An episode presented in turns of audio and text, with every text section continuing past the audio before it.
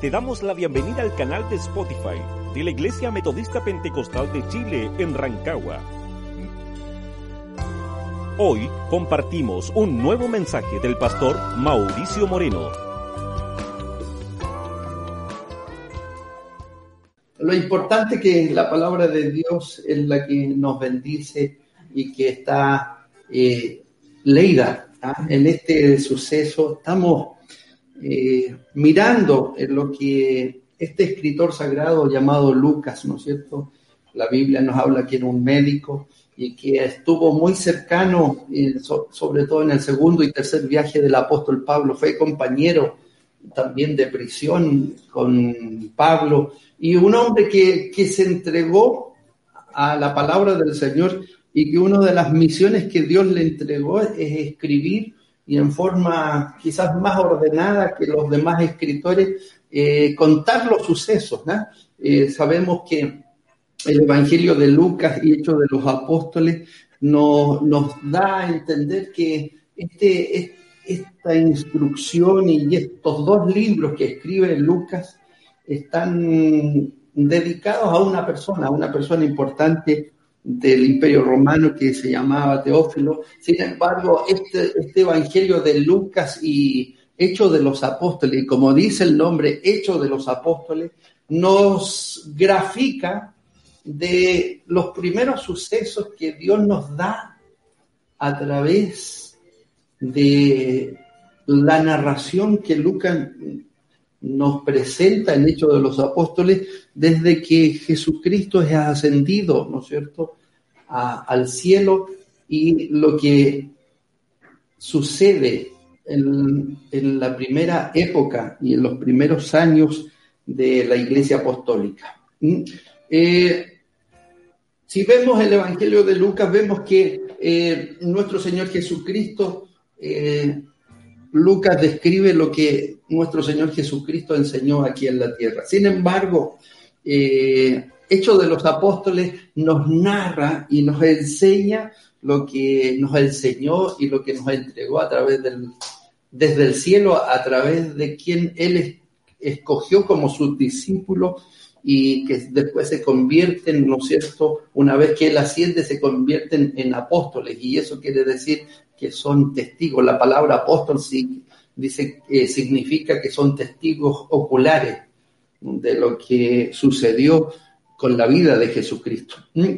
Eh, lo excepcional de este libro, lo excepcional de hecho de los apóstoles, es que no tiene principio ni tampoco tiene fin. ¿Por qué? Porque tan solo describe las cosas maravillosas que, que Dios hace a través de su Hijo Jesucristo y a través de la vida eh, muy accidentada en, los, en el primer siglo de los apóstoles. Vemos cómo evoluciona y si usted examina, y yo creo que usted como buen cristiano ya ha leído los cuatro evangelios y también ha leído Hechos de los Apóstoles, que son la sustancia del nuevo pacto, y vemos cómo Dios nos demuestra a través de la historia de los Hechos de los Apóstoles cómo termina la vida de cada uno de los apóstoles. Algunos terminan en forma muy abrupta, ¿no es cierto? Como Pedro, que, que es crucificado y él cuando lo crucifican piden que lo pongan al revés porque no era digno de, morir como había muerto su, su, maestro. Vemos que el apóstol Pablo también muere eh, decapitado en forma espontánea, en forma terrible. Y así como Juan termina sus años en Efeso, eh, una, después de haber estado más de tres años en la isla de Pasmo y Dios le revela el Apocalipsis, y así hecho de los apóstoles nos va enseñando y nos va revelando todo lo que sucede. Entonces, cuando miramos este capítulo 1, ¿ah? que que la verdad, eh, para entender Hechos de los Apóstoles hay que entender el capítulo 1. ¿Sabe por qué? Porque lo podemos dividir en tres partes. Primero, ¿ah? Eh, la promesa, ¿no es cierto?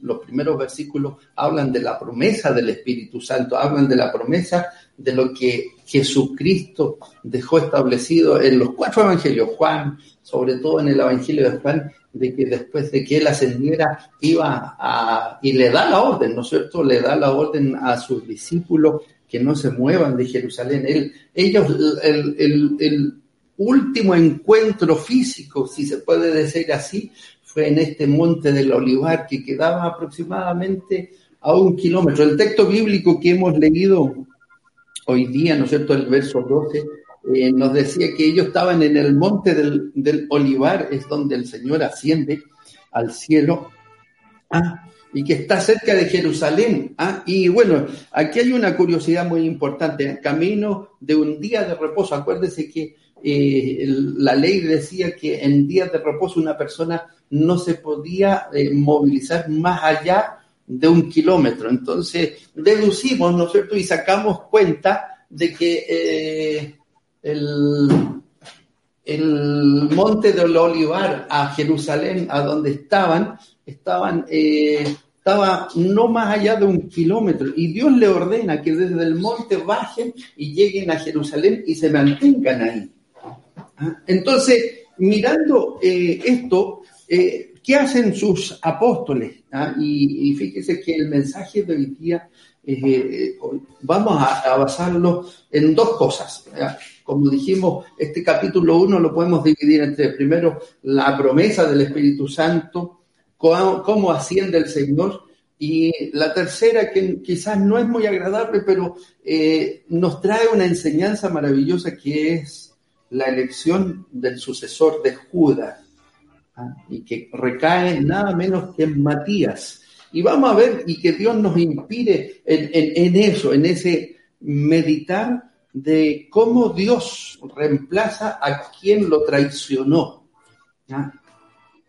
Ahora, pero para eso nos vamos a detener un poquito en esta congregación, entre comillas, y la vamos a llamar así, esta congregación del aposento alto. Acuérdense que eh, en el capítulo 2, de hecho, nos describen algo muy conocido de nosotros y que es muy relevante para nosotros como cristianos, que es la venida del Espíritu Santo. Eh, debemos pensar que eh, los apóstoles ya habían recobrado un poquito de ánimo. ¿ah? ¿Por qué? Porque en la muerte de Jesús eh, y en el pasaje de los que iban camino a Maús, nos damos cuenta que los discípulos del maestro, la familia del maestro, estaba abatida, estaban preocupados, estaban eh, desilusionados muchos. ¿Por qué? Porque el maestro había muerto. ¿ah? Y, y, quizás ellos siempre lo supieron, pero quizás en, su, en su ADN, en su pensamiento decían, bueno, él va a morir, pero en algún momento en la cruz se va a salir de la cruz y vamos a ver que es el Hijo de Dios. Y eso los mantuvo a todos, sin excepción. ¿ah? Eh, los tuvo en expectativa tres días, ¿ah? tres días. Y, y el, pasaje que la Biblia nos describe de los que iban al camino a Emaús era el, ánimo que ellos tenían. Porque el maestro había muerto. Sin embargo, cuando Jesucristo se empieza a presentar, ¿no es cierto? Primero se presenta a, eh, cuando las mujeres van a, hacer un mantenimiento a la tumba del maestro, se dan cuenta que ya el maestro no está, se devuelven corriendo, los apóstoles, los discípulos se enteran que, que había resucitado y, y pasa un tiempo y él empieza a aparecerse. Primero a los discípulos, a su familia. Y aquí pasa algo importante, acuérdense que su familia, la familia de nuestro Señor Jesucristo, eh, exceptuando a María, sus hermanos, sus hermanas, no creyeron en Él. ¿ah? ¿Hasta cuándo? Hasta cuando Él resucitó. ¿ah? Entonces, el, el, mensaje que el Señor entrega cuando Él resucita, de que todo lo que Él le había dicho a sus apóstoles en forma íntima, se estaba cumpliendo. Y aún más, el, cuando Cristo resucita se cumple la profecía, y eso es lo importante, la profecía del Antiguo Testamento. Sin embargo, eh, pasa tiempo, el, pasa un tiempo, 40 días, el Señor en, en ellos eh, resucitado, y llega el momento de que Él les dice, ya ahora me tengo que ir, tengo que tomar mi lugar como hijo de Dios, como intercesor. Y aquí pasa algo importante. Ellos se encuentran privados ¿ah? y de la presencia física del Señor. ¿ah? Se sienten, pero a la vez esa, esa presencia física que Cristo les entregó los hizo que se unieran. Ahora, estos doce apóstoles, faltaba uno, ¿ah? y el texto que hemos leído, tenemos que darnos cuenta que eh, cuando Dios le da ¿ah?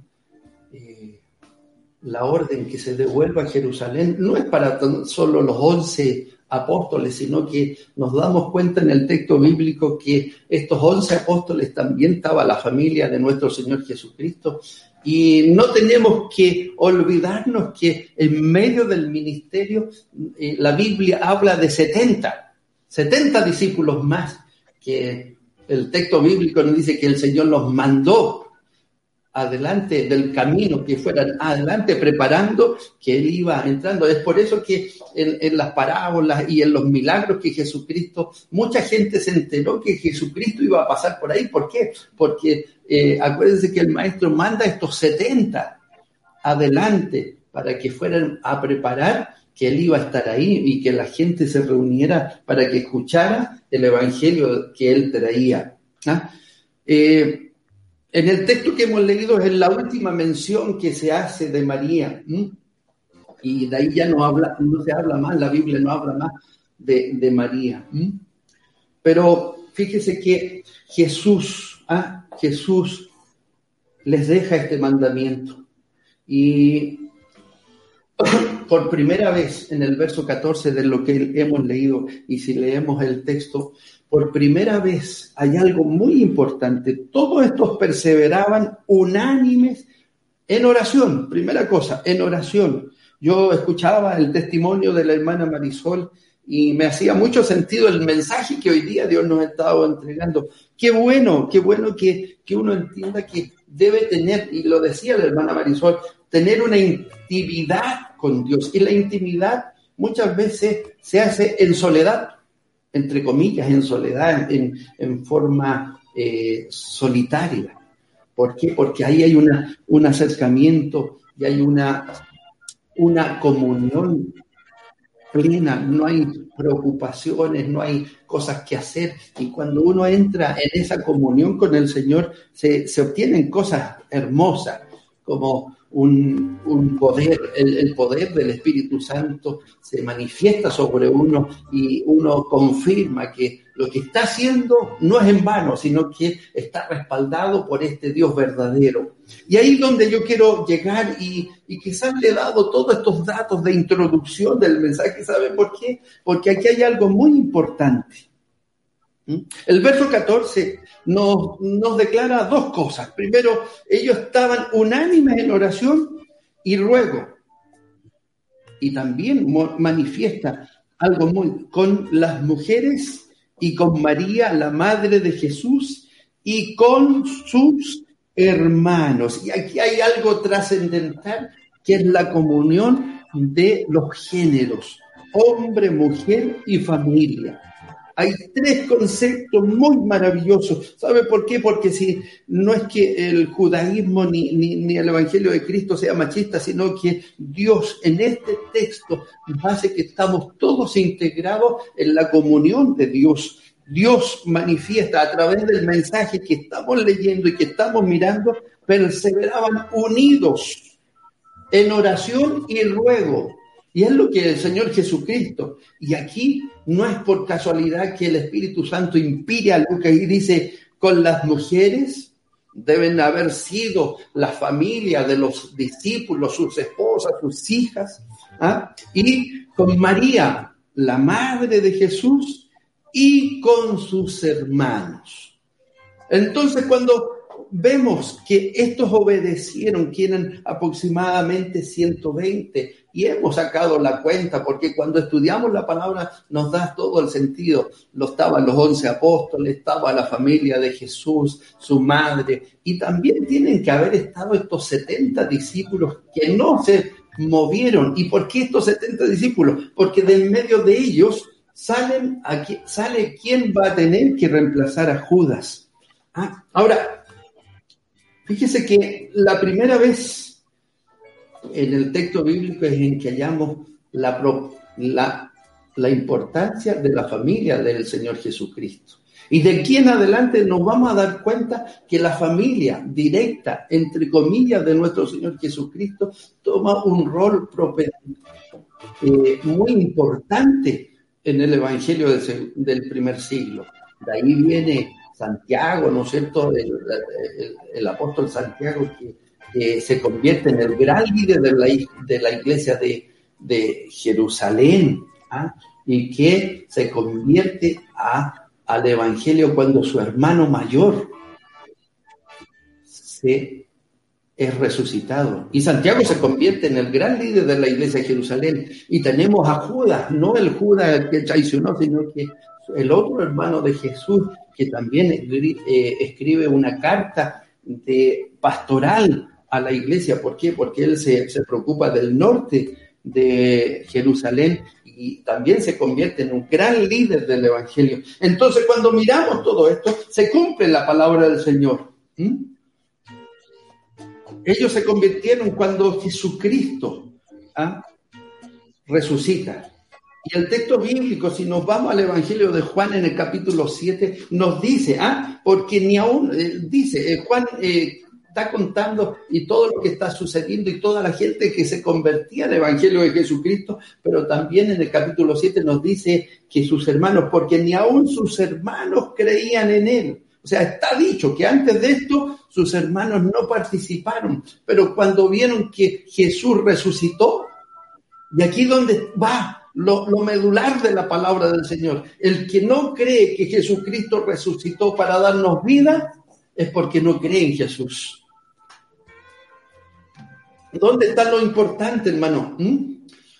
Es que hoy día, en los tiempos que estamos viviendo, tenemos que ser una congregación, tenemos que ser hijos de Dios, que debemos estar orando y esperando lo que Dios nos prometió.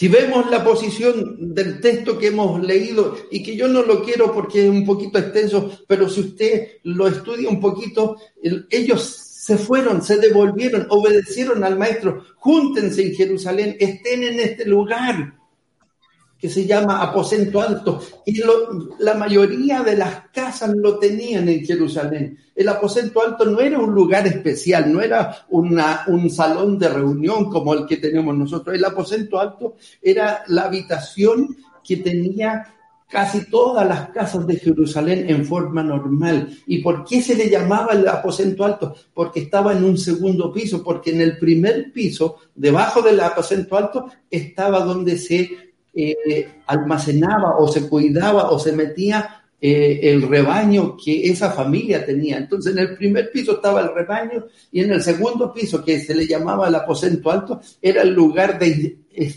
eh, de estar, era el salón de estar de la familia. Ahora, este aposento alto tiene que haber sido muy grande porque cabían más de 120 personas y Dios les ordena que estuvieran ahí. Ah, entonces cuando miramos, y hoy día nuestro caminar tiene que estar concentrado en esto. ¿ah?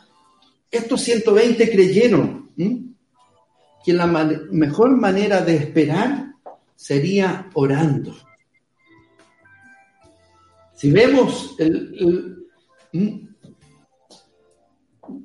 la historia de esto, vemos que el verso 14 nos dice, todos estos perseveraban unánimes en oración y ruego, con las mujeres y con María, la Madre Jesús y sus hermanos.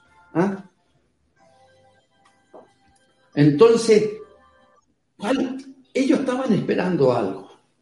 Estaban en el capítulo 1 de Hechos. Estaban esperando algo. Estaban algo que, esperando algo que Jesucristo les había prometido, que era el advenimiento del Espíritu Santo. Hoy día, como cristianos, nosotros, ¿qué estamos esperando? Fíjese que en la escuela bíblica de los días jueves Dios nos ha revelado y nos ha enseñado la palabra. Hoy día como cristianos estamos esperando que Cristo venga por su iglesia. y que a través de todo lo que se ha generado, de todo lo que se ha vivido y lo que estamos viviendo, sabemos que la venida del Señor es inminente, que viene muy pronto. Pero ahora, ¿cuál es nuestra actitud? ¿Cómo tenemos que esperar al Señor? Creo que este es un buen ejemplo de cómo yo y usted tenemos que esperar al Señor. Como decían los hermanos que daban testimonio, qué bueno que hoy día las familias, quizás a través, como triste por pandemia, estamos encerrados, pero eso nos ha servido para estar como familia, cantar, alabar al Señor. ¿ah? No tan solo eh, ver televisión, sino que nos ha servido para conversar, para orar, para cantar, alabar al Señor. ¿Por qué? Porque hoy día más que nunca las familias, las iglesias tenemos que tener y estar unidos de corazón, pero también de alma. Amén. Fíjese que ellos recordaron y a través de ellos recordaron esa oración de modelo que el Señor Jesucristo nos deja y que Lucas la describe tan bien. ¿ah? Cuando Jesús oró ¿ah? y cuando terminó, uno de sus discípulos le preguntó, Señor, enséñanos a orar, como también Juan enseñó a sus discípulos. Y fíjese que el maestro les enseñó a orar y dice, cuando oréis, decir esto, Padre nuestro que estás en los cielos, santificado sea tu nombre y ahí empieza a enseñar a sus discípulos cómo tienen que orar. Primero, la gloria es para Dios, la gloria es para el Señor. ¿Sabe por qué? Porque cuando reconocemos a Dios y reconocemos su santificación y su perfección, estamos adorando al Señor. Y sigue enseñándonos, vénganos, venga tu reino. Fíjese que con esa simple frase damos testimonio que Jesucristo va a salvar a la humanidad. Cuando dice, venga tu reino, estamos diciendo que creemos en la salvación de la humanidad. Tercero, hágase tu voluntad. Creemos que nuestra vida está escondida en Cristo y en la voluntad de Cristo. Como en el cielo, así también en la tierra. Reconocemos que todo lo que se mueve en esta humanidad, todo lo que se mueve en esta tierra es por voluntad de Dios. Y estamos orando y en la oración que Jesucristo le enseñó a sus discípulos. ¿ah? Y fíjese que en cuarto lugar recién viene la petición del pan nuestro. El pan nuestro de cada día, dánoslo hoy. Quinto lugar, algo muy importante constantemente tenemos que pedir perdón, perdónanos nuestros pecados, porque también nosotros perdonamos, ojalá sea así, a todos los que nos deben. Y no nos metas en tentación. Y así es como Cristo le enseñó a sus discípulos a orar. Ahora, ellos estaban en esa posición y hoy día como hijos de Dios estamos en esa posición, estamos orando. Estamos orando con esperanza. ¿Ah? Fíjese que la vida cristiana no debe ser de huecos. Tiene que ser una vida constante. Ni tampoco de esperas estériles. ¿ah? De que no estoy en el Evangelio por si acaso, estoy en el Evangelio para que me vaya bien. No, el Evangelio es por un propósito y el propósito es la vida eterna el propósito de que Dios nos va a llevar y vamos a tener la vida eterna. Si no, es un evangelio estéril, un evangelio sin resultados, un evangelio que no sirve de nada. Fíjese que como tercer punto, si vemos y seguimos analizando lo que Dios nos habla, fíjese que esta congregación, estos discípulos que se convierten en testigos, y es por eso que se le llaman apóstoles, porque fueron testigos oculares de Cristo. Estuvieron con Cristo, escucharon a Cristo. Por eso se le llama después apóstoles en el Nuevo Testamento, porque fueron testigos. Eso significa la palabra apóstol, testigo ocular. Usted me preguntará, pero si Pablo no estuvo con Jesús, ¿por qué también se le llama apóstol? ¿Por qué? Porque el llamado de Pablo también fue ocular si al que le habló a Pablo. ¿ah? Y la luz que dio Pablo fue a Jesús. Entonces también fue testigo ocular. ¿ah? Y es reconocido por los mismos apóstoles ¿ah? como testigo ocular de Jesucristo. Porque el que llama a Saulo de Tarso fue Jesucristo, la voz de Cristo, la imagen gloriosa de Cristo es la que llama a Saulo de Tarso, Tarso y se convierte también en testigo ocular. Bueno, y él también lo manifiesta y da testimonio. ¿ah? ¿Ah? Y dice, yo como el último, como un abortivo, fui llamado como testigo ocular de Cristo. Entonces, cuando miramos, hoy día debemos ser una congregación, debemos ser cristianos que estamos actuando. ¿ah? Fíjese que, y este ejemplo lo debemos tomar como lo dice Pedro, que está hablando y que habla sobre Judas. ¿ah? Fíjese que Judas ¿Ah? Debemos eh, hablar sobre Judas. ¿Quién fue Judas? ¿Ah? Primero fue apóstol y no podemos desconocer, fue apóstol porque fue testigo. Estuvo con Jesús, pero era inicuo. Nunca lo convenció la palabra de Cristo. Bueno, hay que reconocer que también su origen eh, político y su origen cultural religioso era de la secta de los celotes y los celotes siempre eh, miraron a Jesucristo como un gran revolucionario que iba a armarse con espada para atacar a los romanos y destruir los romanos. Y eso eh, permitió, bueno, y estaba destinado, y el mismo Jesucristo lo manifiesta y el, y el Antiguo Testamento, que estaba destinado para que se cumpliese la escritura, que de en medio de los doce había uno que iba a traicionar al Señor. Ahora, hay que tener esto en cuenta.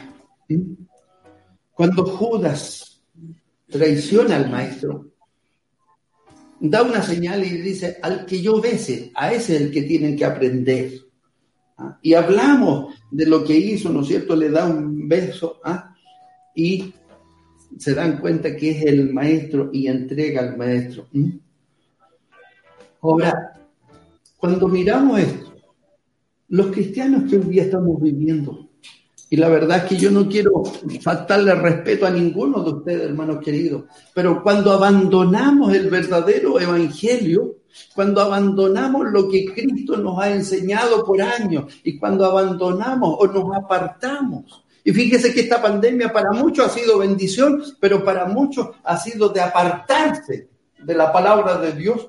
Nos convertimos en, la, en mentirosos y nos convertimos en traidores del mensaje del Evangelio. Fíjese que hay una historia muy hermosa de, de, este tiempo de un varón que por años estuvo eh, en el Evangelio, cargos, lo escuchaba el otro día, su propio, con muchos cargos dentro de la iglesia, mucho liderazgo dentro de la iglesia, y que era muy reconocido dentro de su entorno y en el entorno de su país también era muy reconocido, pero algo le faltaba, decía, algo soy reconocido, tengo, Dios me ha dado dones para enseñar la palabra, y era un gran líder, pero dice, en mi, en mi interior estaba vacío, lo que hablaba, lo hablaba y veía y me gozaba y me, me, sentía contento porque lo que yo hablaba a la gente le beneficiaba y muchos se convertían. Pero había un vacío y contaba, ¿por qué? Porque esas palabras no hacían fruto en mí. ¿Cuántos de nosotros de repente hablamos de la palabra del Señor y vemos que por misericordia Dios nos ocupa y habla y se genera el beneficio de la salvación y el beneficio de que muchos se conviertan a través de la predicación que Dios nos da. Pero si nos miramos interiormente, ¿esto nos acompaña a nosotros como persona, como cristiano? Y fíjese que este eh, hermano evangelista decía, yo veía que era de muchos beneficios para los demás, pero para mí era como que era mi trabajo, era donde estaba acostumbrado, pero no había ninguna, no sentía nada en mi interior, que también la palabra y que el beneficio del Espíritu Santo era para mí. ¿Hasta cuándo? Hasta cuando llegó esta pandemia y que no pude salir a ningún templo, a ninguna campaña, y me tuve que empezar a edificar. Dice que un día en la mañana pensando en esto, pensando en este mismo andar, en que hoy día ya no tenía un templo, ya no tenía gente para enseñarle la palabra y para sentirse contento porque por la palabra que él entregaba la gente recibía al Señor. Y ese era, él creía que era la presencia del Señor. Muchas veces dijo, estuve engañado y yo pensé que era la presencia de Dios en mí. No, era el contentamiento de que lo que yo hablaba hacía efecto en las personas. Pero esta pandemia me enseñó de que yo también era el más necesitado de la presencia de Dios en mi vida. Y ahora no había público, no habían hermanos, y tuve que entrar, dice, en una oración de fe como nunca. Semanas y meses de oraciones de fe, solo, sin que nadie me escuchara, y me tuve que empezar a predicar a mí mismo a través de la palabra y ahí por primera vez sentí el refrigerio del Espíritu Santo. ¿Cuántos cristianos, hermano querido, hoy día están en la misma instancia, que no tienen la posibilidad de estar en el templo, que no tienen la posibilidad de venir a cantar al Señor? De venir a escuchar la palabra de Dios como la escuchábamos y que si teníamos contentamiento levantábamos las manos, glorificábamos a Dios y creíamos que era lo, suficiente. Hoy día estamos, entre comillas, solos, sin la congregación. Y en nuestra intimidad necesitamos y nuestra alma se aflige. ¿Por qué? Porque necesitamos la presencia de Dios. Necesitamos el poder de Dios y hoy día la única herramienta que tenemos, y es por eso que Dios nos ha hablado por este texto, la única herramienta que tenemos, fíjese que es nuestra oración y nuestra alabanza personal con Dios.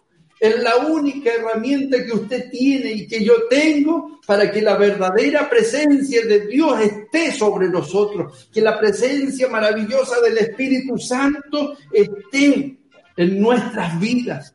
Hoy día no tenemos la emoción, hoy día ya no tenemos el beneficio de un buen coro y quizás nos gozamos con la alabanza por video, pero fíjese que lo que hoy día Dios le quiere hablar y lo que le quiere decir, hermano querido, a usted y a mí también, porque la palabra también es para mí, que hoy día el único que puede llenar mi vida, el único que puede llenar mi alma, el único que puede dar consuelo a mi corazón es la oración con fe al Señor, la fe y la oración poderosa esa oración llena de fe que en este minuto usted, a usted lo puede llenar, le puede llevar la aflicción, le puede llevar la enfermedad, le puede llevar la desesperanza, le puede llevar todo lo que empaña la gloria de Dios. Hoy día estamos, lo único que tenemos es por eso que Dios siempre nos habló que nos llenáramos de fe porque iban a haber tiempos difíciles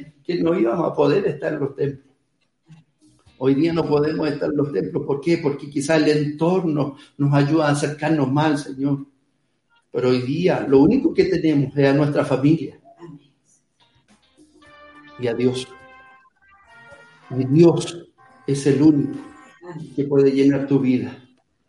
Dios es el único. Judas traicionó al Señor y sí, y bíblicamente y teológicamente podemos decir que estaba predestinado, como dice Isaías, como lo enseña la palabra del Señor. Pero una vez que engañó al maestro, no tuvo escapatoria. El mismo Señor Jesús señala que estuvo entre medio de ellos, pero no era de ellos toma la decisión de ahorcarse. Y bueno, y eh, podemos entrar en el conflicto teológico que Lucas y Juan dice que se ahorcó y aquí el hecho de los apóstoles Pedro dice que se cayó. A lo mejor, bueno, no podemos entrar en esos tipos de detalles porque no nos edifican. A lo mejor se ahorcó y se cortó la cuerda y cayó de gran altura y, y, el relato que nos muestra Hechos de los Apóstoles. Pero ¿sabe cuál es lo importante? Que siempre, siempre va a haber un lugar para ser testigo de la obra poderosa del Señor. Judas cumplió lo que estaba predestinado para él. Pero hubo y fue necesario que uno lo reemplazara. Y la verdad es que todos pensaron, y, fíjese que aquí donde está la, eh, la voluntad hermosa del Señor. Si usted lee el, el, texto bíblico, dentro de todos los discípulos que estaban, habían dos. Dos. Uno era, ¿no es cierto? Eh, y era contado entre nosotros. ¿ah? Es necesario que estos hombres que han estado junto con nosotros todo el tiempo, que el Señor Jesús entraba y salía entre nosotros, comenzando desde el bautismo de Juan hasta el día en que de entre nosotros fue recibido arriba, uno se ha hecho testigo con nosotros de su resurrección. Y señalaron a dos, a José, llamado Barsabás, Mire, y lo hermoso, que tenía por sobrenombre llamado justo. Y a Matías. ¿Y qué hicieron? Primero, oraron. ¿Sabe por qué? Porque la respuesta a todos nuestros requerimientos, a nuestras dudas, están en la oración. Oraron y dijeron, tú Señor, que conoces las los corazones de todos, muestra cuál de estos dos ha escogido. Si lo hubiéramos tenido que escoger como humanos, yo creo que la mayoría hubiéramos escogido, ¿no es cierto?, a José, llamado Barsabás, ¿por qué? Porque de sobrenombre, o sea, por sus actitudes, se le llamó justo. Pero el Señor, ¿a quién eligió? A Matías. Y si usted ve en la historia del Nuevo Testamento, a Matías no se le, no se anuncia más. Sí, en libros históricos de, la Iglesia Apostólica se, habla mucho de Matías, que fue eh, uno de los grandes precursores ¿ah? en África del Evangelio de Jesucristo, pero la Biblia no lo dice, pero que fue escogido no por sus características humanas, sino que por el corazón y aquí donde yo quiero terminar la palabra hoy día. Dios nos conoce hasta lo profundo de nuestro corazón. Y fíjese que no necesitamos una cámara para que el poder de Dios se manifieste. No necesitamos un buen himno. No estoy diciendo que usted no tiene que cantar, que tiene que escuchar alabanza. Es muy importante la adoración a Dios. Pero en el encuentro personal entre mi vida y Dios, fíjese que el único conducto es la oración. Pedirle a Dios que Dios llene mi corazón y en, estos momentos en que no podemos estar reunidos, fíjese que el poder del Espíritu Santo se tiene que ser más manifiesto en mi vida y en su vida. ¿Para qué? Para que permanezcamos firmes a esta vida verdadera que es Cristo el Señor. Que Dios le bendiga, que Dios bendiga su palabra en nuestros corazones. Y hermano querido, no mire para el lado. Su única esperanza es la oración. Mi única esperanza para que el Espíritu Santo more en mí es permanecer en oración, en adoración, en alabanza al Señor. Y poder decirle, Señor, el único que puede darme fuerzas eres tú a través del Espíritu Santo. ¿Sabe por qué? Porque vienen tiempos de angustia para esta humanidad. Pero antes de eso, su iglesia va a ser arrebatada.